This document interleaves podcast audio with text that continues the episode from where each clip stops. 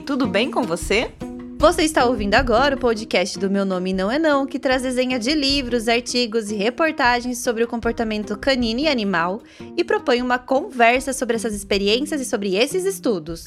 Nossa proposta é divulgar autores, livros, artigos, pesquisas, métodos, enfim, todo o conteúdo que possa beneficiar a relação que temos com os nossos pets. As nossas resenhas em nenhuma hipótese têm como objetivo que você substitua a leitura dos livros, artigos científicos, documentários ou qualquer que seja o produto original das nossas resenhas. Na verdade, esperamos que você se sinta motivado a conhecer mais sobre o que estamos resenhando. Este programa é produzido por nós, meu nome é Nayara Lima. E eu sou a Mirielle Campos. E também pelo Guto Leão, que está nas entrelinhas do nosso podcast fazendo a edição. Nós estamos nas redes sociais Facebook, Instagram e Twitter. Basta procurar lá por Meu Nome Não É Não ou arroba Meu Nome Não É Não.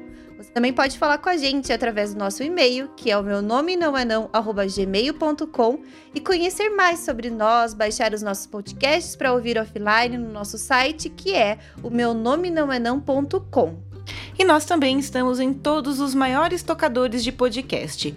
Então, agora que você já sabe onde nos achar, não esqueça de seguir a gente, deixar suas estrelinhas, dar coração e também deixar os seus comentários. Nós queremos ouvir as suas críticas, elogios, sugestões e mais que isso, a gente quer engajamento mesmo. Então, bora engajar.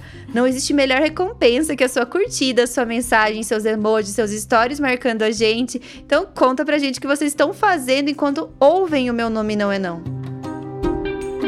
Bom, todos os recados dados, nós vamos para o episódio de hoje, que é um episódio super especial, porque não é um episódio de resenha, é um episódio do Mulheres Super Positivas. Sim, e tem gente marcando a gente também nas DMs do Insta e no Twitter, porque gosta muito de saber quais são as mulheres envolvidas no treino positivo. Então, era muita gente cobrando um episódio de mulheres super positivas. Então, vamos para o episódio de hoje. Vocês estão curiosos para saber quem são as nossas duas convidadas?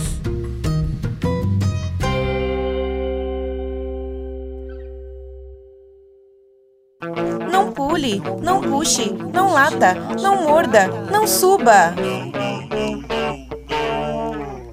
Ei, meu nome não é não.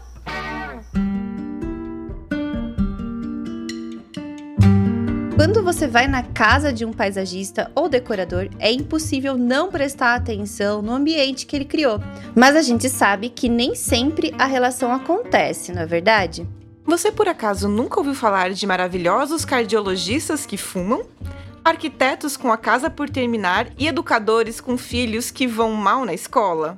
E também já não ouviu sobre adestradores com cães reativos? Com certeza, se você não encontrou algum, você vai achar.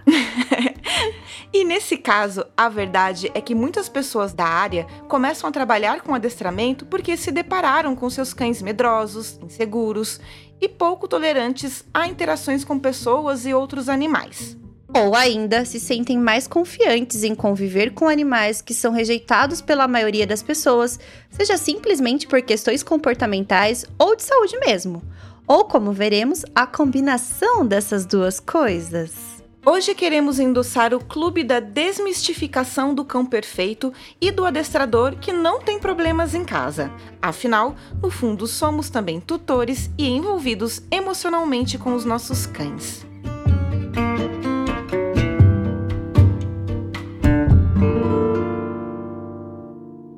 Então, hoje com a gente, a gente tem duas pessoas muito especiais, que o nosso nível intelectual até deu uma subidinha aqui. e nós gostaríamos muito que elas se apresentassem. E elas trabalham com cães também, atuam na área. Mas quem são vocês? Falem um pouquinho, pode ser uma de cada vez, claro. mas falem um pouquinho de nome, Instagram, CPF, RG. Tudo, tudo a gente quer saber de vocês, um pouco. É, meu nome é Ana Luísa, sou médica veterinária, atuo na área comportamental de cães e gatos já tem oito anos, sete, oito anos.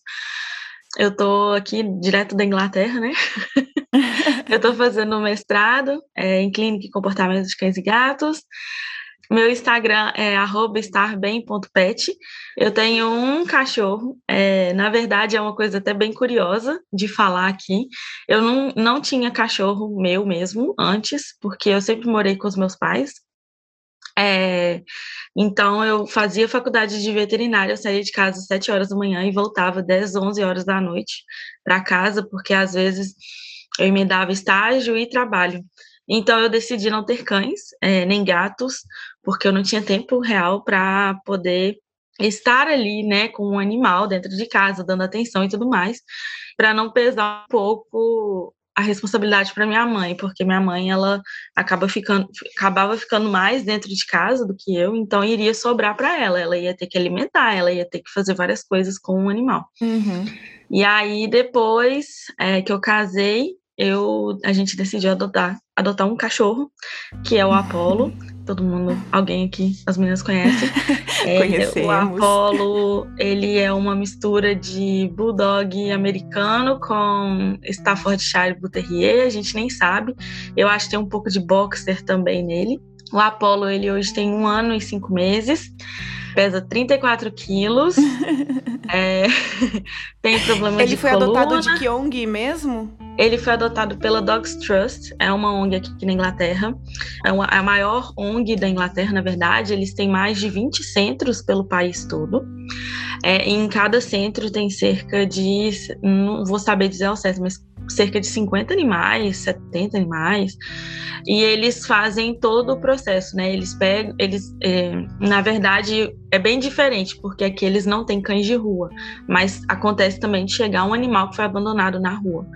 Mas se você, por exemplo, não tem condição de ficar com seu cachorro mais, você pode ligar para Dogs Trust e falar, olha, eu não tenho condição de ficar com meu cachorro, e você deixa com eles, né, o cão, ao invés de uhum. abandonar na rua.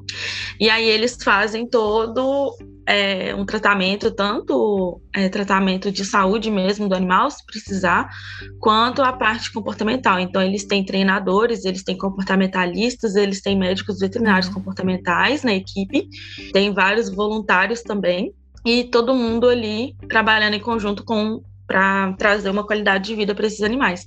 É bem legal, quem quiser vai até lá no, na, no Google, joga lá Dogs Trust, porque cada cachorro tem um quartinho, e é um quarto mesmo, sabe? É, Muito legal. É um, claro que não é um quartinho enorme, mas é um quarto bem grande, é o, o canilzinho deles, né? Uhum. E cada um tem um sofazinho, é bem legal, assim, sabe? E o Apollo, ele foi para Dogs Trust quando ele tinha mais ou menos cinco meses. A gente não sabe a história dele, na verdade. A gente tem algumas hipóteses. A gente sabe que ele foi deixado pela polícia lá na, na Dogs Trust. É, na Inglaterra, a raça Pitbull ela é proibida e o Apollo parece muito com Pitbull.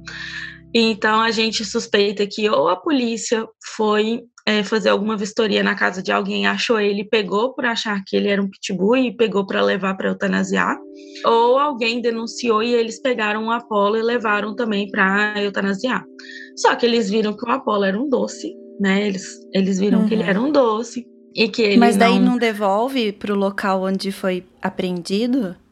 Hum, eu, é, é como a gente casos? não sabe a história, porque, hum. por exemplo, se for por causa de droga, às vezes alguém foi preso, então a gente não sabe, ah. entendeu? Eu lembro aí, da, que você comentou. E aí, é, como ele era um doce, eles viram que ele não era de fato um pitbull, eles encaminharam para a Dogs Trust. E aí a Dogs Trust é, fez o anúncio dele a gente viu o anúncio dele quatro dias depois e ele tinha recebido mais de 120 é, solicitações de adoção, né? As pessoas Uau. queriam adotar muito ele, porque ele era muito bonitinho. e aí é, eles viram lá, médica veterinária, fazendo mestrado em comportamento, treinador e tudo mais, é essa daqui mesmo, e veio para mim. Ai, que ótimo. E aí um mês depois a gente já estava com ele já. É, o Apolo ele tem problemas de saúde, eu acho que é importante falar. Ele uhum. tem é, gastrite crônica, ele tem doença do intestino inflamado, ele tem problema de coluna e problema no quadril, que a gente ainda não sabe o que, mas ele tem muita sensibilidade. É, e é isso, resumindo, assim, a gente não sabe muito da história dele antes da Dogs Trust, é, a gente não faz ideia, na verdade. Uma coisa que a gente sabe é que ele ficava muito em canil, assim, esses canizinhos, porque aqui na Inglaterra usam muito crate, né? E a uhum. gente sabe que ele fica em crate porque é o lugar que ele mais se sente confortável hoje em dia. Se você leva ele para o crate, é o lugar que ele capota e dorme lindo, maravilhosamente. Você pode, se ele não quiser acordar, porque a gente dá essa oportunidade para ele de sair, né? Uhum. Então, se ele tá lá dormindo e a gente vai na cozinha e tudo mais, ele quer continuar dormindo, ele nem levanta. Agora, se ele já uhum. quer sair, a gente ele levanta e já fica olhando a gente assim, já vem, né? Já sai e tudo mais. Mas ele ama muito ficar lá e é isso. Resumindo. Legal. Maravilhoso. E você, Mônica? Olá, pessoal. Aqui é o Guto e eu tô passando rapidinho só para avisar que vocês vão notar que algumas palavras ficaram picotadas por conta da gravação do Zoom, mas dá para entender pelo contexto. Então espero que vocês estejam gostando do episódio e segue o baile. Meu nome é Mônica. Eu não sou da área veterinária, eu sou a ver com, com comportamento, com animais, então eu sou mestre em astrofísica. Vamos colocar só uma vírgula aqui, que ela é astrofísica. Só um detalhe. Assim, só. Gente, eu, quando a primeira vez que eu ouvi ela falando isso, eu falei, não acredito. Porque não é uma, uma profissão que a gente conhece as pessoas, assim, a gente conhece, sei lá, vendedor, é, jornalista, que eu sou da minha área, veterinário, que a gente está sempre em contato. Enfim, a gente conhece essas profissões. Agora, astrofísica, você fica, gente, as pessoas parabéns. existem, é uma mulher, olha que coisa linda. É maravilhoso.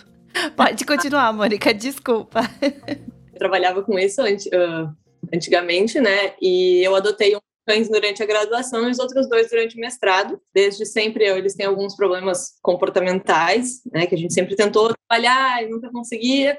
E uhum. eu não estava mais tão feliz na astrofísica e comecei a estudar para tentar ajudar eles. E quando eu vi, eu já estava trabalhando com adestramento, né, a parte comportamental. Uhum. Eu já estava imerso nisso. Então, hoje eu trabalho exclusivamente com adestramento. Abandonei minha carreira antiga acadêmica. e eu atuo agora em Porto Alegre, no Rio Grande do Sul. Uh, o meu Instagram é o arroba itsmemock, né? De eu sou o Mock só inglês, porque Mock uhum. é o cães do meu primeiro cão. E eu comecei a trabalhar para tentar ajudar eles, principalmente na questão da reatividade. Dois dos meus cães são bem reativos, né? Eles apresentam bastante. É, eles apresentam comportamento reativo em várias situações.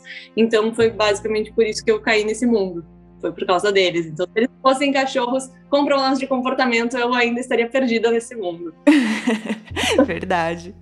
E, e, como foi a adoção deles? Você também resgatou ele de ONGs? Da onde foram? Da onde vieram seus cães? Então, Mock, eu adotei ele é, filhote. Na verdade, os três foram adotados filhotes. O Mock eu adotei na época, eu vi num grupo de Facebook e eu simplesmente queria um cachorro e eu fui lá. mundo aqui em Porto Alegre é, para buscar ele. Foi um auê, não existia Uber na época, eu tive que trazer ele no ônibus, não podia no ônibus, eu enfiei ele dando uma bolsa, assim, para pegar o de pico, peguei vários ônibus. Ah, foi um caos, mas ele chegou bem. e os outros dois que eu peguei durante o mestrado, na verdade, eles eram três, porque era um lar temporário. Só que daí dois ah. acabaram. Aí eles estão com a gente até hoje também, o Bacon e a Eu já caí. Eu já caí nessa do lar temporário. Quatro vezes seguidas. É. Eu, de uma certa forma, também. Também. Daí todos eles eram filhotes. Então, assim, eu conheço o histórico deles. Não conheço o histórico anterior de pais e tal, mas eu conheço uhum. o histórico deles desde que eles chegaram na minha casa. Mas, infelizmente, aconteceu aquela coisa que a gente, eu não entendia nada. Eu uhum. entendi uma bomba na minha mão, né? Três, não, uhum. duas bombas quem é mais princesinha, né? Menos, menos Tinha duas bombas na P. Enfim, eu não soube lidar com as situações, não sabia nada, né? E uhum. eu tive que começar a procurar ajuda. Então foi mais ou menos assim que eles chegaram na minha vida. Quantos anos e... eles têm? O Mock, pelo menos, que é o que chegou primeiro. Bem com minha pôster tem, eu chamo ela de pôster, né? Porque é curtinho. É, eles Opa. têm três anos, já faz um tempinho. Queria já te per eu perguntar para vocês, Teve algum incidente que vocês perceberam a reatividade? Ou, assim, de cara já vocês chegou, olhou pra carinha dele e já percebeu alguma coisa ali, naquele momento do encontro? Ou foi ao longo do tempo, algum evento em casa? Assim, eu sou uma pessoa que, é, quando a gente fala reatividade, é uma coisa muito ampla, né? Então, o uhum. que, que é reatividade? O Apollo, ele tem sensibilidade a barulho. eu não considero reatividade, porque não é todo barulho, é, não é é, tem dias que ele tá bem, tem dias que ele tá mal, e nos dias que ele tá mal são os dias que ele normalmente late mais. O caso dele é, tem alguns barulhos específicos que a gente consegue saber quando ele vai reagir, né? Então, barulho de cachorro latindo na televisão, é, porque lá fora de casa ele já não tá latindo mais, aqui dentro de casa ele também não tá latindo mais, então é só na televisão. É, barulho de criança chorando, mas ele já melhorou também, ele já está bem mais tranquilo. Então, às vezes, a gente é, já fica preocupado, já corre para pegar um petisco para fazer um treininho ali com ele, mas tem situações que ele nem liga, ele está lá roendo alguma coisa, ele já está nem aí, sabe? Uhum. E ultimamente ele tem latido mais, porque agora tem umas obras aqui em frente de casa e aí o pessoal que trabalha na obra fica aqui na frente. E aí eles gritam, ficam fazendo uma alfarra, que não sei o quê. Uhum. E aí ele dá umas latidas. E isso é até uma coisa que é legal de comentar, porque antes eu estava treinando ele para não latir. Só que começaram a aparecer cães sendo roubados aqui na vila por causa da pandemia, e eu Nossa. tive que mudar o treino, então agora eu tô deixando ele latir. para ser uma, como se fosse uma forma de saber que tem alguém ali. Uhum. Porque à noite a gente não consegue ver nada, e tem uma luz aqui no quintal, Sim. mas é uma luzinha muito ruim. Então eu meio que mudei esse treino dele, né, na né, uhum. é, de latidos. Mas ele é, barulhos agudos, às vezes ele a reação dele é completamente diferente, já é uma resposta mais fisiológica mesmo, uma fobia mas é, depende. Então, vou dar um exemplo. Tem um. É, nas casas da Inglaterra, você precisa ter um aparelho que vai te dizer se a casa está pegando fogo. E aí, quando a bateria está acabando, ele dá uns apitos muito agudos. Então, quando ele está bem e o negócio apita, ele não está nem aí. Mas aí, por exemplo, semana passada, eu tenho um diário dele, né? E aí, semana passada, ele estava apresentando cada dia alguma diferença no comportamento. Então, voltou a comer grama, coisa que ele já não fazia há muito tempo. É, começou a, a passou um dia, todo latindo, coisa que ele já não fazia. Então, a gente vai notando que as coisas estão começando a desandar. Uhum. E aí, no sábado, esse negócio me apitou. E aí, ele fica se tremendo todo treme mesmo de, de não conseguir nem ficar em pé, assim, sabe? Ele tem que deitar, uhum. ele não consegue ficar em pé é, fica tentando se esconder, pede para ir para o crate dele, para ele né, ir para um local seguro uhum. e tudo mais, quer fugir realmente desse barulho. Mas aí é engraçado, porque hoje, por exemplo, é, não teve barulho e ele estava tremendo também. Eu acho que é dor, né? Mas enfim, uhum. é, tem essas, essas, essas nuances. E o Apolo no passeio, ele é um cão que é super empolgado, ele quer ir conhecer todo mundo. Eu acho que isso muito é da ONG onde ele ficava porque todas as vezes que saíam para passear com ele, as pessoas provavelmente iam falar com eles, né, com uhum. ele, tipo, oi, que lindinho e tudo mais. e eu acredito que na delegacia de polícia é a mesma coisa. Então, o Apolo é uma coisa que a gente ainda está trabalhando muito com ele desde que ele chegou, que é o fato dele no passeio ele puxa muito, né? Ele puxa uhum. tanto que eu já caí três vezes com ele já é, no meio da rua. É, não machuquei tanto certo, mas ele puxa muito. É, e chegou num, momento, num ponto que eu tinha que sair com meu marido, porque eu não estava dando conta de segurar ele. É, mas hoje em dia eu já consigo sair com ele sozinho, ele já está bem, bem mais tranquilo em relação a isso. Mas ele fica muito empolgado e ele começa a ficar frustrado pelo fato dele não conseguir ir até as pessoas e ir até os cães, né? É, uhum. E aí ele começa a dar umas, umas choradinhas, muito raro, mas às vezes acontece. E outras vezes ele começa a puxar realmente, de fato, querendo ir. Então a gente é, tem trabalhado muito isso, ele já melhorou muito. Mas normalmente é isso que são esses comportamentos que ele apresenta. Uhum. E é... você sabia disso quando foi adotá-lo? Ou foi uma surpresa? Então, quando a gente foi adotar, porque aqui na Inglaterra a questão de é, a lei de para os cães relacionada a cães e mordidas, ela é muito forte. Então, quando a gente foi adotar ele, o tempo todo eles ficavam em cima da gente, tipo assim, olha, tem que tomar muito cuidado, ele é um cachorro grande, é, se ele pular nas pessoas, as pessoas podem te reportar, e aí você perde a guarda dele. Eu fiquei tipo, gente, mas por que ele pulou, sabe?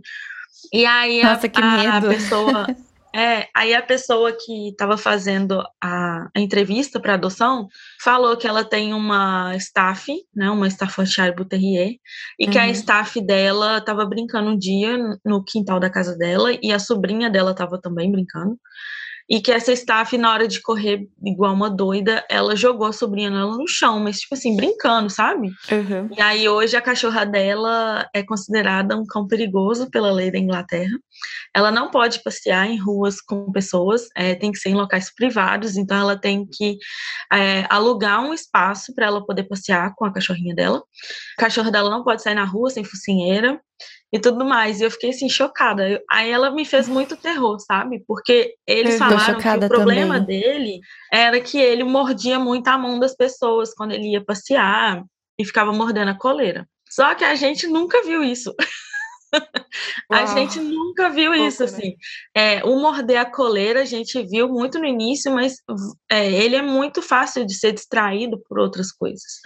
Uhum. E nunca falaram que ele puxa na coleira com a gente. Nunca falaram de problema de saúde, até porque quem descobriu fui eu. É, eu não desconfiava de nada, mas eu nunca esperei. Eu acho que uma coisa que a gente tem que tomar muito cuidado é que às vezes a gente espera muito do cachorro, né? Então, assim, ah, eu adotei uhum. esse cachorro, ele é lindo. Nossa, ele é perfeito. E a gente coloca isso na cabeça. Nossa, ele é tão lindo, ele é perfeito. Só que o cachorro não existe um cachorro perfeito, né? É uhum. Perfeito pra gente, porque pra mim ele é perfeito. Uhum. Mas eu falo assim, em relação ao comportamento, a gente não tem um. Não existe um padrão, assim, um cachorro, ai, lindo, perfeito, que vai fazer tudo lindo, perfeito, maravilhoso e tudo mais. É, uhum. É, sempre vai ter alguma coisa. E isso que eu acho que a gente tem que tomar muito cuidado, né, na hora de pegar um cão ou de adotar um cão. E principalmente, igual você falou na introdução, né? Nós que trabalhamos com comportamento, as pessoas é, esperam que os nossos cães eles sejam perfeitos, porque, uhum. uai, você trabalha com isso e seu cachorro é isso tudo aí. E eu compartilho muito a rotina com o Apolo no nosso no Instagram da Starving Pet. E às vezes eu recebo mensagem das pessoas falando: é, Nossa, mas é, é, você trabalha com comportamento e ele é assim. Eu já recebi comentários da família do meu esposo também. Uhum. Nossa, é, quando você for fazer propaganda do seu serviço, não mostra ele, porque isso é a pior propaganda é. que você pode dar. E eu, e eu, não, eu, não, eu não sinto vergonha, eu não acho ruim, eu não vejo problema algum. Muito pelo contrário, eu acho que é interessante porque você consegue até compartilhar com as pessoas e para as pessoas verem, até para elas tirarem isso da cabeça delas do cachorro perfeito. É uhum. muito engraçado, às vezes eu recebo mensagem de cliente, teve uma mensagem que ficou muito marcada, assim, é, a pessoa queria que eu ensinasse valores para o cachorro. Então, ela estava querendo, eu, ah, eu estou querendo é, trazer valores para nossa casa e para nossa relação. E eu fiquei assim, meu Deus, sabe? Umas coisas que as pessoas na hora de é, terem um cachorro, elas, elas esperam, né? Uhum. É, mas é isso. Acho que eu já falei demais. E Mônica, como é que você, como é que você descobriu aí que o que os seus cães tinham, o que, que eles apresentavam, né? Pode falar de um se quiser. É, o que, que eles apresentavam e que você depois foi descobrir, ah, isso é reatividade, isso dá para chamar de reatividade? Não, assim, o termo reatividade surgiu bem depois de que já apresentavam comportamentos né, exagerados. Uhum. Mas aconteceu com o Mock, a gente, numa época, se mudou, né? Enfim, teve vários altos e baixos ali com ele. E, além de reativo, ele tem a cidade de separação, mas isso é uma outra história para outro momento. Que... perrengues. Né? Então, a gente acabou se mudando, e nessa mesma época que a gente se mudou, hoje eu vejo que a rotina dele era uma porcaria, eu não sabia nada, uhum. e eu uhum. levava no, nos cachorródromos, né, que tem aqui em Porto Alegre, Rio, parcão, aquele que o pessoal uhum. para brincar, e um dia ele entrou e saiu para cima de um cachorro, assim, ele ia muito, brincava lá para mim, ele brincava super bem, uhum. é, mas aí um dia ele entrou e avançou direto no cachorro, e daí eu pensei, opa, temos um problema, né, aí eu tentei mais uma vez e foi um um fiasco, assim, ele também se pegou com outro cachorro, assim, partiram pra briga, e eu nunca mais levei, nunca mais, eh, hoje eu já nem gosto mais, mas eu, uhum. foi o marco com ele que eu pensei, opa, temos alguma coisa errada, e daí a partir dali, toda vez que a gente encontrava cães na guia, ele tentava é, avançar, partir para agressividade, e isso com ele com o bacon, foi uma situação que, assim, hoje eu vejo que teve vários fatores delicados para contribuir no problema dele, que é um pouco mais complicado, assim, digamos. É um pouco mais, ele é um, uhum. pouco mais sensível. E o que, que aconteceu? Eles eram filhotes, eles estavam passando mais ou menos por uma das fases do medo, ele e a costelinha, né? E eu uhum. deixei eles em hospedagem para um final de semana. E eles tinha pátio na frente, ou seja, eles ficaram um final de semana inteiro sendo cachorro de portão. É, e isso, e daí nesse mesmo final de semana o pessoal da hospedagem é, castrou ele. Então, assim, gente, foi. Ai, Meu foi Deus. Outra atropelada. E a partir dali, quando a gente voltou para casa, ele começou a surtar. Surtar. Ele começou, enfim, a, a apresentar comportamento extremamente ativo para basicamente tudo que a gente cruzava. Inclusive, na época, assim, eu lembro de descer com ele do prédio e folhas caíam e ele reagia para as folhas ele generalizou muito rápido o comportamento, tipo, foi uma questão de um final de semana. Então, assim, foi uma. Enfim, infelizmente, um erro ali de, de não saber, não saber que era tão uhum. importante a fase, e aconteceu, né? E daí a gente trabalha até hoje para melhorar isso. é. é, e por isso que é tão importante a gente falar sobre reatividade, divulgar, falar sobre comportamento nas redes sociais, em qualquer mídia possível porque realmente os tutores, muitas vezes, eles não sabem, né? Quer dizer, a grande maioria das vezes, eles não sabem como lidar em algumas situações que aquela situação pode ser traumática para o cachorro e a pessoa não faz nem ideia disso e acaba colocando o cachorro sem querer nessa situação. E não é realmente, não é um. Não foi proposital, simplesmente a pessoa tem um desconhecimento. Por isso que é cada vez mais agora você entra pro, pro time de quem divulga, divulga, divulga, para que não outras pessoas não passem pela, mesmo, pela mesma história que vocês, né, Mônica? Eu tô ouvindo a Mônica falar sobre cães de portão aqui e aqui em casa tá passando o caminhão do lixo. Mas o bairro inteiro. Porque exatamente a questão dos cães que ficam no portão, né? É, sobrecarregados ali de estímulo. E aí late, o caminhão vai embora, os, os lixeiros vão embora, né? O pessoal que trabalha com a limpeza. Aí, tipo, tudo funcionando para eles, né? Eles frustrados, expressando que eles estão frustrados ali, se aliviando de alguma forma do estresse. E, mas assim, é contaminante, assim, o bairro inteiro. E aqui em casa, por incrível que pareça, o caminhão do lixo não é gatilho. Olha que coisa, né? Porque eu também tenho cães reativos a alguns tipos de estímulos. É, até um tempo atrás eu descobri que que um comportamento do spike de monta, na verdade, era a próstata inflamada. E, e aí, quando foi logo depois que a gente fez um, uma, uma live junto com a Marcela Zurli, e claro, né, que a Ana sabe falar melhor ainda pra gente sobre isso, do, do nosso pequeno meme do grupo que nós conversamos sempre é: já descartou dor? E era exatamente isso. E agora de manhã ele tava brincando aqui euforicamente, mas era uma brincadeira e ele não apresentou nenhum momento a monta. E faz dois meses que ele tá castrado. Então a, a gente, assim, é, é, nós somos passíveis de erros, nós somos humanas, né?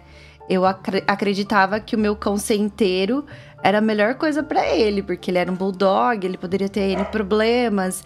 E ele era um, ele sempre foi um cão social com crianças, com pessoas, com outros cães também. Mas daí nos últimos um ano ele começou a apresentar esse comportamento de monta em momentos muito específicos.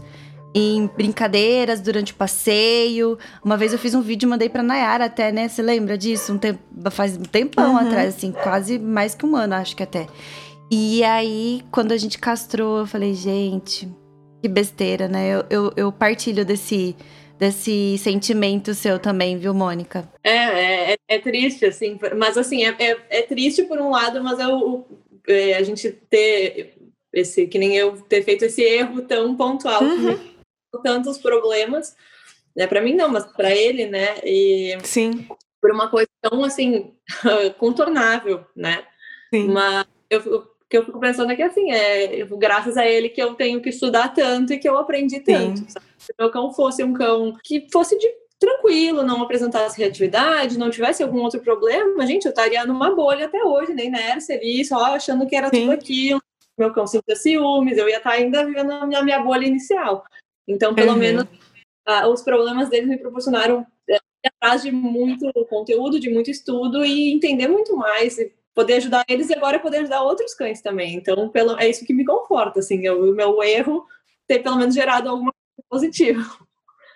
É Viu? verdade. E vocês têm alguma forma de. Eu vi que a Ana falou que ela tem uma, um diário, né? Do que tá acontecendo, para saber quais são os momentos que. Pra tentar uhum. identificar ali. O que, que vocês fazem no cotidiano, né? Tem um cão, assim, com algum tipo de é, comportamento exagerado com alguma situação? Ao diário. Não dá pra, pra quem tá se ouvindo ver, mas. Opa! Mas você pode compartilhar de repente no seu Instagram.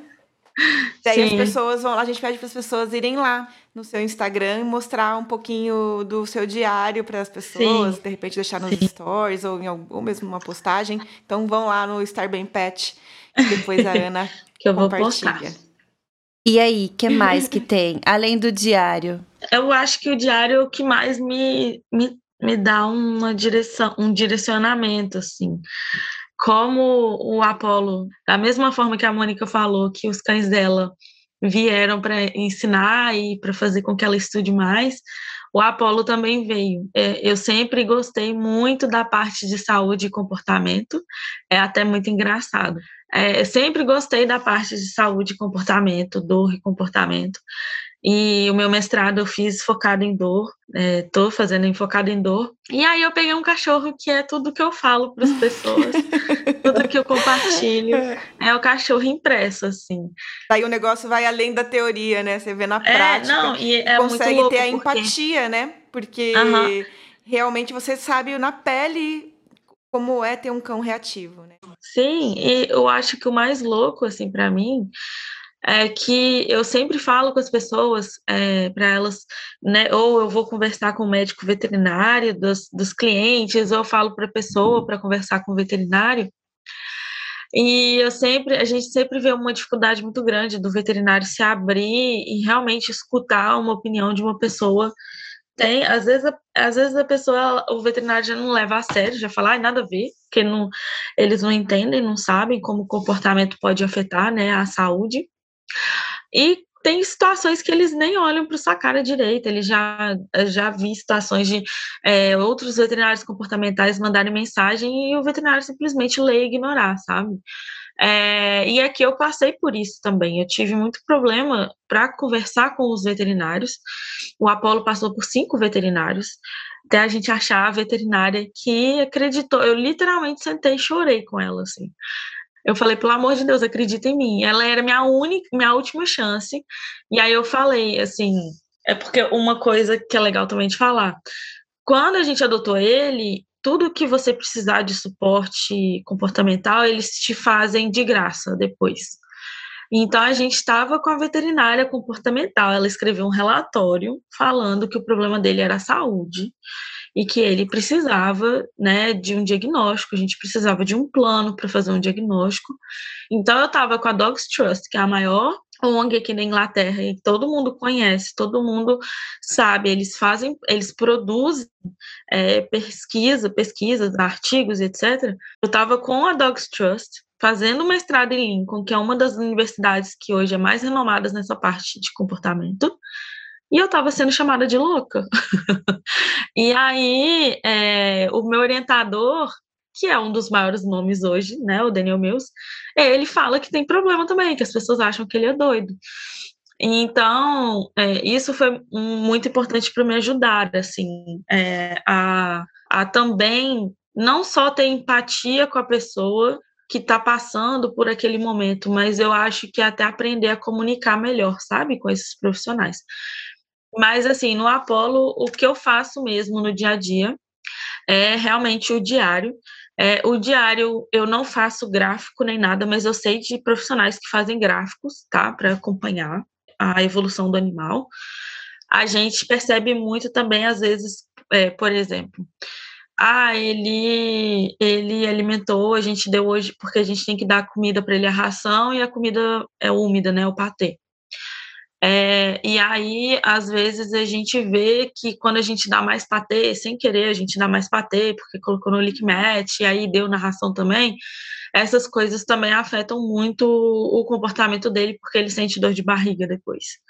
Então, eu acho que o que mais me ajuda é realmente, de fato, essa o diário, assim, para saber. Porque é uma questão bastante de saúde também. Né? É, então eu, eu consigo saber. É, por exemplo, na semana passada que eu falei, né? Eu falei, ah, ele, semana passada, ele começou a. voltou a fazer as coisas. E aí eu fiz o diário dele. A última vez que eu tinha escrito no diário dele foi no dia 7 de agosto, então tem um mês e meio. E aí, na semana passada, ele começou a montar em mim, ele nunca tinha feito isso. Então, tem um ano e meio que eu tô, um ano que eu tô com ele, ele nunca tinha montado em mim, nem tentou. E ele ficou montando em mim por muito tempo, ele ficou assim, tentando por muito tempo montar em mim. Aí ele começou a destruir algumas coisas dentro de casa, coisa que ele também não faz. E as fezes dele estavam mais amolecidas. Ele começou a lamber o bumbum também, a região, né, do bumbum. E aí eu vou anotando, tipo assim, aí nisso foi no dia 15. Então, do dia, do dia 7 de agosto, no dia 15 de setembro, aconteceu isso. No dia 16, ele comeu muita grama. No dia 18, ele ouviu o barulho do detector de fogo, né? Que eu falei, que ele começou a se tremer todo. E hoje, ele também se tremeu todo. Então, assim, desde semana passada tá tendo um padrão já uhum. de coisas que estão tendo é, alterações. É, então, o diário ajuda muito nisso, é muito importante. Porque às vezes a gente, é, a gente esquece. É, isso é muito fato, a gente esquece. Se você me perguntar todos os problemas que ele apresentava antes, a gente descobriu o problema de saúde dele, eu não vou lembrar. Mas eu tenho tudo anotado aqui. Às vezes eu até falando com as pessoas, eu falo algumas coisas, eu falo, putz, esqueci aquele negócio lá. Uhum. Sabe? E o diário me ajuda também a, a mostrar, olha, esse, esse, esse melhorou, isso, isso, isso piorou. É, mas realmente o dele é muito por causa da saúde, assim. E eu acho importante também abordar esse, o tema reatividade uhum. e saúde, Sim. porque as pessoas não, não sabem, acham que o cachorro está é. saudável, né? E não tem nada, mas às vezes ele está sentindo dor ou tem algum desconforto né, gastrointestinal. Ou às vezes se, as pessoas se apegam a muitos é, momentos de traumas, né? Coisas é, grandiosas Sim, ou eventos, incidentes, sim, é, ai, porque apanhou quando ela era filhote. Mas será que é só por conta do evento ter apanhado quando era filhote? Ou se é porque ele tava com uma dor, que nem a Mônica falou, né? Tava comentando que os, os cachorros, os cães dela estavam num período de socialização crítico ali e ficaram expostos muito tempo ao estímulo do portão. Barra, eles foram castrados, né? Então eles sentiram um desconforto fisiológico também uhum. naquele momento. Da associação. A associação de, de vários eventos. Então, muito, é, é, até a, a Jean Donaldson fala muito no, no livro dela, né, O Choque de Culturas, que a gente não tem que se preocupar com o porquê daquilo tá acontecendo no sentido de tentar, nossa, veio de tal lugar, foi para onde? agora? E agora, é. claro que é interessante se tiver um histórico, ajuda muito, né? Sim. Como, é, como no caso de um cão resgatado, a gente não vai saber, como no, né? A gente não tem como saber. E aí, se a gente não souber desse histórico, a gente não, não melhora a qualidade de vida desse animal, a gente não trabalha esse animal, a gente não observa fisiologicamente, né? A parte veterinária e tudo mais.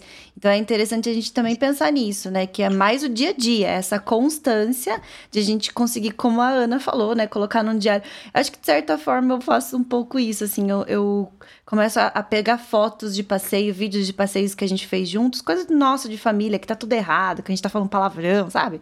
Coisa que não é pra gente publicar. Coisa que a gente fala, esse cachorro que fez isso aqui. E aí a gente não vai publicar essas coisas assim tão esdrúxulas, né? Mas a gente consegue é, fazer um, um, meio que uma, uma timeline na nossa cabeça, assim, e começa a perceber. Nossa, mas mês passado ele não tava desse jeito, ou, né, na próxima semana. Mas eu gostei muito da ideia de fazer realmente um diário, porque é no dia a dia que a gente consegue identificar e, ir trabalhando coisas novas que aparecem ou coisas que a gente percebe que já passaram, né? Nossa, a gente foi fazendo isso e passou. Ele não, ele não apresenta uhum. mais isso. Você também faz um diário? A gente esquece porque na hora que melhora, a gente acostuma muito fácil com a melhora. Né? Uhum. Então, se você não tem ali uma coisa para anotar e você comparar, você não vai lembrar. E uma coisa que eu acho também legal, é, complementando, Mirielle, o ABC do comportamento é muito importante, é muito importante, mas tem muita coisa por trás, é, em volta, no entorno. Então, a gente tem que focar no ABC, mas a gente também precisa entender que um cachorro, ele não é só um ABC. Existe uma resposta fisiológica, existe uma resposta emocional, existe um contexto, existe uma motivação. E isso também é importante. E não só, ah, ah resumir o cachorro né, no ABC só. Ah, o que aconteceu antes? No comportamento depois. Ah, então é por isso. Pô, é. será? Será? Para quem será? vai ouvir a gente e não entendeu o ABC, é a análise, comportamento e consequência, né? É, Isso. Sim, análise do é? comportamento. É quando você é, analisa antecedente. o antecedente, o comportamento e a consequência do comportamento. Então, vamos supor, se um cachorro pula em você, o que, que foi o antecedente? Ah, você chegou no ambiente, ele, o comportamento, ele pulou em você, a consequência você dá atenção. É, então a gente faz a análise do comportamento dessa forma. Né? É, você entende que todo comportamento ele tem um antecedente, ele tem uma consequência. É, uhum. Quando não tem antecedente, já podem ficar aí preparados para ser dor, viu, gente? É. Quando não tem antecedente, tem sim, é dor. É, é. O antecedente é a dor, né?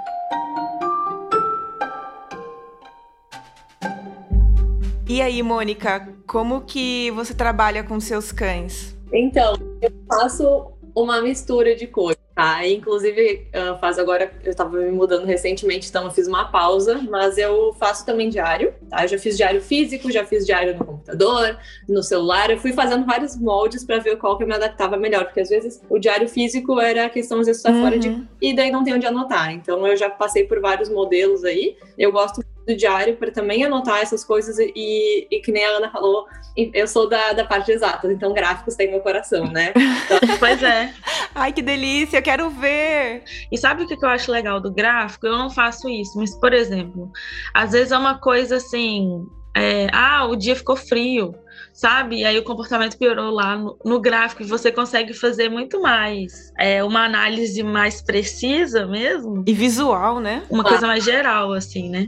Uhum. Deveria fazer o mesmo, mas digo só Não, no diário. É, depende, depende muito do, dos treinos. Aqui, na verdade, que nem eu falei, os meus maiores problemas hoje aqui com eles é a reatividade e também a ansiedade de separação. Então, para cada um, eu tenho uma abordagem diferente para a ansiedade de separação, tem uma planilha realmente para plotar diferentes eixos ali, comparar quais são as variáveis envolvidas, o que está acontecendo, por que, que um dia foi tolerado menos tempo, mais tempo, enfim, várias. Tem toda uma planilha que daí, como é um trabalho que eu faço em casa, eu tô com o computador, uhum. fica fácil para mim. Reatividade é diário, uh, manejo, manejo é, ambiental, para mim é uma das uhum. coisas importantes hoje aqui. Eu, tem dias que eu saio às cinco e pouco, seis da manhã com o bacon, é, tem dias, depende, tem menos movimento, consigo sair um pouco mais tarde, mas assim, é, todo o manejo que envolve o passeio é uma coisa que a gente tem que estar disposto a fazer, né? Quando você tem um uhum. cachorro que representa a reatividade.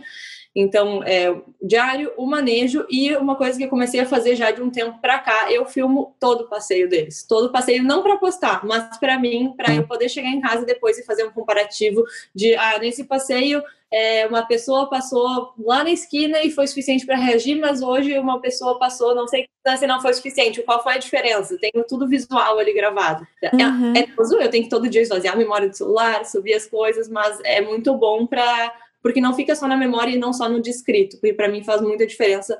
É, eu consigo ver o contexto inteiro que daqui a pouco, na hora, eu não vi que, sei lá, tinha um pássaro ali do lado, eu não vi que tinha um, uhum. um batendo a tampa e ele se assustou, enfim, alguma coisa assim que eu posso ter perdido que no vídeo eu consigo ver. Então, uhum. essas três para mim são assim, o vídeo está sendo muito legal, muito melhor do que eu esperava. Tá? Já faz um, um, bom tempo que eu, sei lá, mais de mês que eu venho fazendo.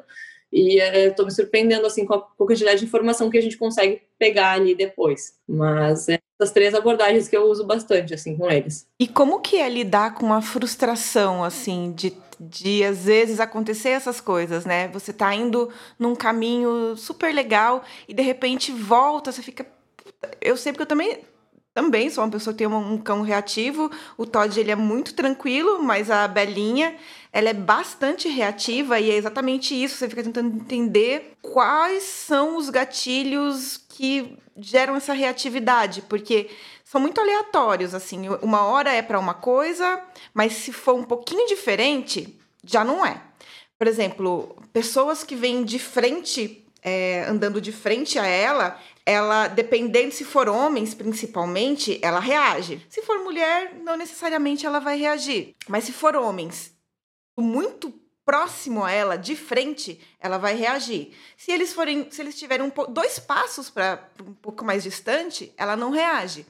Então você fica tipo tentando entender, encontrar e quais, qual é o limite, como você trabalhar dentro desse limite para que o cão perceba que tá tudo bem, que ele não precisa reagir. Mas nem sempre isso é possível. E às vezes o cão reage. E daí, como que é lidar com essa frustração? Olha, é, é, é, não vou mentir, é difícil. Tá? É muito difícil. é muito difícil. E tem todo o fator é, emocional que a gente fica. Enfim, é diferente trabalhar com um cachorro de um aluno que não tem aquele envolvimento emocional diário Sim. ali tão forte de tantos anos, tá? Não é óbvio que eu, uhum. eu amo, mas é diferente. É, a gente consegue Sim. ser muito mais emocional com o aluno, tá? Com uhum. o, o, cão, a emoção tende muito mais, a racional fica abalada. Sim. Tá? é uma coisa que eu, eu tenho tentado trabalhar, né, em ser mais racional na rua e menos, só, menos emoção, né? Sim. Mas tem dias assim, tem dias que eu volto e tipo, bora, beleza, bora pra próxima, vamos sentar, ver o que aconteceu e vamos pra uhum. cima. E eu volto em desespero, fico chorando horas vamos pra cima de novo, e vamos lá. Né? Não dá pra desistir, né? Não, assim, desistir eu não vou só. Às vezes eu tenho o meu momento ali de luto pontual, de... mas depois isso passa e a gente vai, senta, vê o que aconteceu e, e traça uma nova estratégia. Porque também, assim, tem, por mais que a gente faça todo um manejo, né, todo um manejo, todo cuidado, sempre vai acontecer alguma coisa pontual, pode acontecer alguma coisa pontual que vá uh, fazer com que uma reação ocorra, sabe? Então, às uhum. vezes, mesmo esperando, sei lá, brota alguém, outro dia um vizinho abriu um portão, saiu um cachorro correndo para fora. Uh, ontem aqui na frente de casa explodiu um transformador de um poste de luz. Tipo assim, tem várias coisas que podem acontecer uhum. que fogem do meu controle. E daí, assim, eu tento ficar pensando nisso, né? Tipo, tá, ok, nem tudo está sob meu controle, o que está eu tô fazendo. e a gente improvisa na hora e vê o que faz. E se deu errado, se deu alguma, houve reação, beleza, vamos ver o que, que aconteceu. Foi um imprevisto que eu não tinha controle? Faz parte. Foi sim, algum erro treino meu de eu ter exposto demais, de eu não ter visto algum sinal? Aí, uhum. bom, aí já é um problema, eu tenho que sentar e reestruturar e ver onde é que estava o meu erro, né? Mas, uhum, uhum. enfim, é, é, é, fácil falar, mas na hora a gente fica muito é, preso na emoção. Mas isso é uma coisa que eu tento tentar trabalhar comigo, de não ficar tão emotivo e tentar ser mais racional, sabe? É verdade, não, mas é realmente muito, muito essa questão. A gente se envolve, a gente. É, essa questão da nossa frustração, né? Porque parecia estar tão bem, estava indo tão bem, mas por quê, né? É, é, é complicado, mas a, a gente vai, o que que eu uh, uma coisa que eu que é legal com os vídeos, é, claro, eu não tenho, tipo, agora eu tenho feito todos os dias já faz algumas semanas, né? Vídeo todos passeio, mas antigamente eu também fazia e eu tenho alguns vídeos perdidos muito antigos, assim, pontuais. Então, às vezes, importa é tipo olhar aquilo e pensar, caramba, olha como que era Ainda não estamos legal, mas olha o salto que a gente teve de isso, de não conseguir sair do portão de casa para conseguir Sim. fazer um passeio assim, assim, assado. Tudo bem, num local controlado, num horário controlado, mas olha como eu consegui chegar num ponto de passeio mínimo, assim, né? Então Sim. eu vou comparar um pouco isso para não ficar para poder saber que as coisas melhoraram, né? Para a gente não ficar uhum. preso tá sempre ruim, tá sempre ruim, tá sempre ruim. Não, isso isso de controlar a emoção é muito difícil, porque eu, eu tô falando que ah, é de boa e tal, meu cachorro, não tô nem aí para as pessoas e uhum. tudo mais, mas a gente acaba se pressionando muito também, porque sou um, uma treinadora, eu trabalho com cães tem oito anos, Isso então... que eu ia falar, Ana, é, a gente acaba se cobrando, né? A gente se cobra também. Como profissional. É, não, e uhum. eu, por exemplo, vou dar um exemplo que é muito bobo, mas é, é o que a Mônica falou, assim, eu tô trabalhando, fazendo treino de focinheira com a Apollo, ele tá com muita dificuldade é, na, em alguns, alguns momentos, porque o que, que aconteceu? Na, eu não fiz o treino de fechar, sabe quando a gente fecha a focinheira e dá uhum. um clique? Eu não fiz esse treino com ele é, antes, né? Eu tava, uhum. ao invés de eu simplesmente fazer o barulho de abrir e fechar, abrir e fechar várias vezes uhum. e, e trabalhar isso, eu esqueci, pulei essa parte, e aí eu tava fazendo treino e na hora que eu fechei a focinheira, ele ficou louco. E aí ele ficou louco, e hoje eu tô, já tem mais, assim, o treino de focinheira dele tava só indo para evoluindo, evoluindo, evoluindo, e aí agora eu tive que voltar todo o treino dele lá pro início, porque toda vez que eu já eu pego a focinheira e vou fazer o treino com ele, ele vem animado e tal, mas na hora que a focinheira começa a chegar, que eu começo a colocar a parte, né, que clipa uhum. é, por cima da cabeça dele, ele já sai, assim. É, ele não quer fazer mais o treino, aí ele começa a começar, ele começa a fazer outras coisas, começa a demonstrar os outros comportamentos, faz queixinho, uhum. é, deita, fica me olhando, tipo assim, eu não quero mais treinar de fato. É, e às vezes por a gente se cobrar, porque isso eu vi muito como uma, uma autocobrança, assim. É, eu tava uhum. me cobrando tanto é, esse treino de focinheira dele, porque a gente vai ter que levar no veterinário semana que vem. E tem duas semanas, vai dar tempo, nó de boa. E aí eu tava me cobrando tanto que eu esqueci desse detalhe e foi o, o detalhe que ferrou tudo, assim. Então, isso também a gente precisa trabalhar muito, assim. Nossa, eu fiquei muito mal, chorei. Falei, meu Deus, estraguei tudo. Nossa, e agora? Eu preciso. Semana que vem ele tem que ir no veterinário, porque ele é, agora ele tá mordendo o veterinário na hora que ele tenta é, palpar ele. É, nesse tempo que a gente estava descobrindo o que, que ele tinha, ele teve que passar por vários procedimentos, né? Uhum. É, aqui e aqui eles, é, eu peço para sedarem ele para evitar o problema. Só que ele já chega no hospital veterinário, ele já sabe que vai ter alguma coisa, então uhum. ele já uhum. começa. As pessoas chegam perto dele, ele já quer dar bocada e tudo mais. E aí eu falei, não, vamos fazer o treino de focinheira. E aí eu ferrei o treino todo. Nossa, é, agora é um passo, são alguns passos para trás, mas vai dar certo, tenho, tenho confiança. E aí o que, que eu fiz? Eu falei, não, a, gente vai fazer o treino de focinheira, não, não vai ser para semana que vem, vai ter que ser para a próxima ida para o veterinário. Porque aí na hora de fazer o treino eu não me cobro tanto e começo a prestar mais uhum. atenção. E, é, e, isso também é uma coisa legal da gente admitir, assim, que mesmo uhum. nós como profissionais, trabalhando os nossos cães, a gente pode errar, é, uhum. porque a gente tem. É o que a Mônica falou, a gente, a gente é muito diferente você trabalhar o seu cachorro de um cliente, assim. Muito diferente. É. E aí você erra, pode ferrar tudo, né? O treino todo. Mas é aquela coisa, é importante que você vê ali, opa, eu tenho que baixar um pouco a minha expectativa, eu tenho que baixar minha bola um pouco, dar uma respirada, vamos fazer aqui Sim. tudo de novo, vamos, vamos remanejar tudo e tudo mais mas a gente se cobra muito e isso também e é uma coisa que às vezes é inconsciente não é uma coisa pensada é meio inconsciente também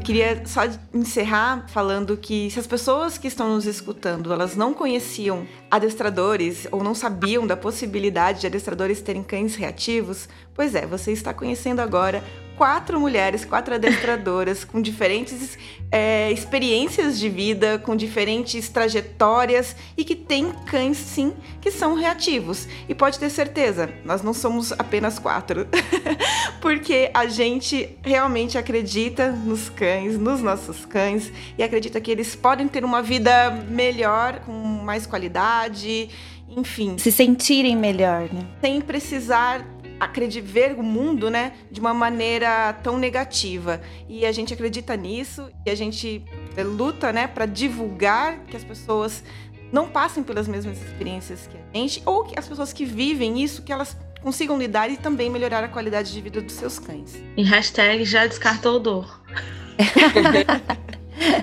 é, e a gente já sabe, a ciência já comprova. Nós temos aqui duas é, super cientistas, uma da parte de comportamento animal e uma da parte de exatas de astrofísica, que não tem muito a ver, mas que tem contato com a ciência e de muito próximo, Sim. né? E é isso que a gente prega muito aqui no podcast. E que conhecem e sabem que os cães são seres sencientes, ou seja, eles são indivíduos únicos que vão sentir emoções diferentes dentro de uma mesma situação né? Muito parecido aí com certos humanos, né? Que acontecem as mesmas coisas. Tem gente que fica super à vontade numa situação, por conta de histórico, por conta do que for. Então, é, ao verem aí os seus cães super reativos, ou vocês treinadores, educadores comportamentalistas que têm é, clientes extremamente reativos, ou com algum comportamento exagerado, Hashtag já descartou dor e pensar que são indivíduos que merecem ser tratados como únicos, né? Eu gostaria muito de agradecer vocês, meninas, porque assim, é muito, eu sei que é difícil conciliar as quatro pessoas para conversarem juntas.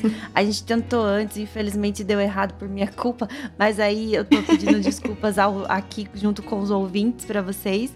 E eu gostaria que vocês só relembrassem é, os Instagrams pra gente divulgar vocês também e dizer que a gente agradece demais e admira demais o trabalho das duas, que estão assim, eu, é, a Ana mostrando o que o tom dela passa, é, na verdade eu não vejo como uma propaganda negativa, como os familiares já quiseram dizer, mas na verdade eu sinto empatia por poder e admiração, porque assim, se ela passa por isso e tá conseguindo, eu também tô passando por isso e também vou conseguir então. Então eu vou melhorar a qualidade de vida do meu cão, né? Dos meus cães, aliás, porque são quatro. Mas é isso, eu queria que vocês falassem Instagram e agradecer. Arroba estarbem.pet. Segue lá. ah, eu queria agradecer pelo convite, meninas. Muito obrigada. Nai, Miri, muito obrigada mesmo pelo convite. E o meu Instagram é It's Me Mock. Gente, é óbvio, né? Eu também quero agradecer pelo convite. Ué, falaram eu falar só do Instagram, eu falei só Instagram, mas a vergonha. Mas eu queria agradecer também as meninas pelo convite e contem comigo sempre que precisar.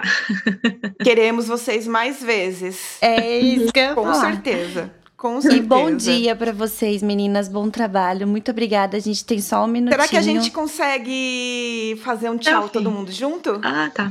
Eu acho que. Então vamos lá, todo mundo juntando tchau. Ah, vamos fazer só um print. Faz o print aí, Mi. Que eu acho que ela já tá melhor. Acho que foi. Foi.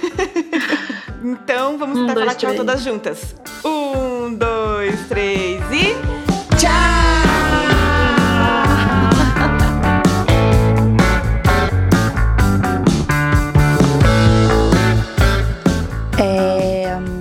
Você começa ou eu começo? A gente vai fazer parágrafo por parágrafo? Vamos fazer parágrafo por parágrafo. Você... Tá, então eu vou. Tá. Bom, mulheres estava esquecendo o ah, Esquece que eu sei.